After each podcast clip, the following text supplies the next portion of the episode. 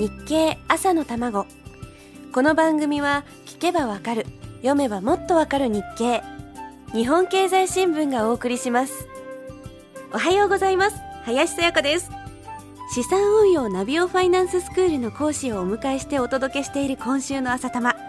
今日もスタジオには川田秀俊先生をお迎えしています。よろしくお願いします。おはようございます。よろしくお願いいたします。お願いします最近気になった記事なんですが9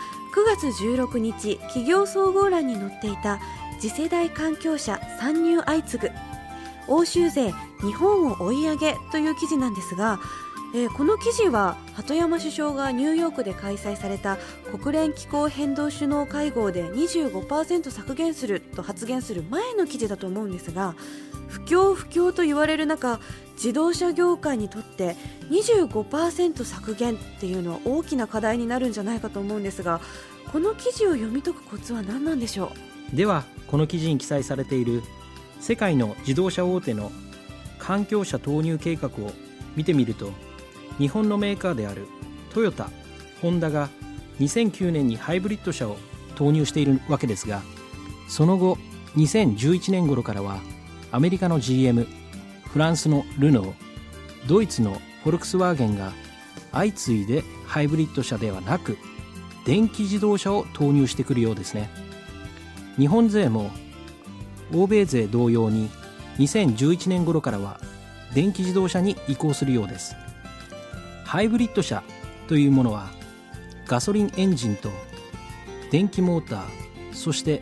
バッテリーであるリチウムイオン電池を搭載した車ですから費用が高いためエンドユーザーである我々にかなり重くのしかかってくるわけです。そこで日本を含め各国政府は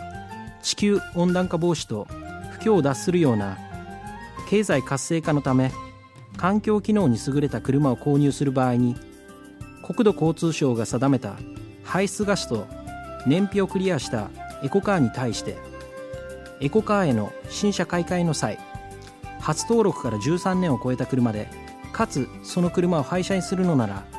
補助金がたくさん出る仕組みをとっているんです。うまく利用できれば私たちにとっても日本経済にとってもいいことになりますよね。さて次にこの日経新聞の読み方ですが今日のポイントは何でしょうか？日経の前半部分は経済の大きな流れが記載されているとお話ししました。その後のページなのですが日経は企業総合企業新興中小企業という順番で記事が記載されており経済の流れが徐々に細かくより身近な記事を掲載していっているんです。なるほど。大きな記事からより小さい記事へ読んでいくっていうことなんですね。明日は今週最後となりますが明日もよろしくお願いします。はい喜んで。